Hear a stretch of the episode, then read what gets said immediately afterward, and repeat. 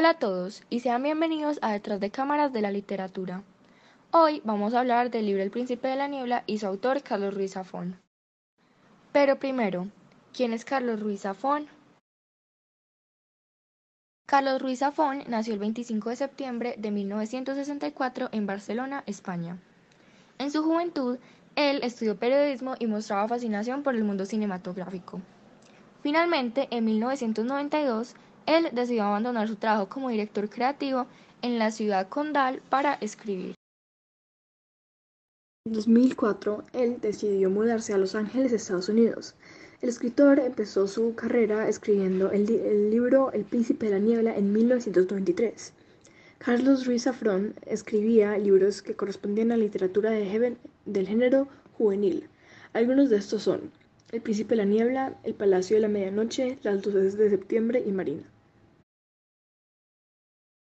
Libro más popular fue La Sombra del Viento, el cual vendió más de 15 millones de ejemplares.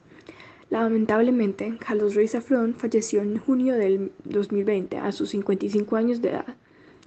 El escritor sufrió de cáncer de colon, que finalmente lo llevó a su muerte. Ahora vamos a hablar del libro El Príncipe de la Niebla.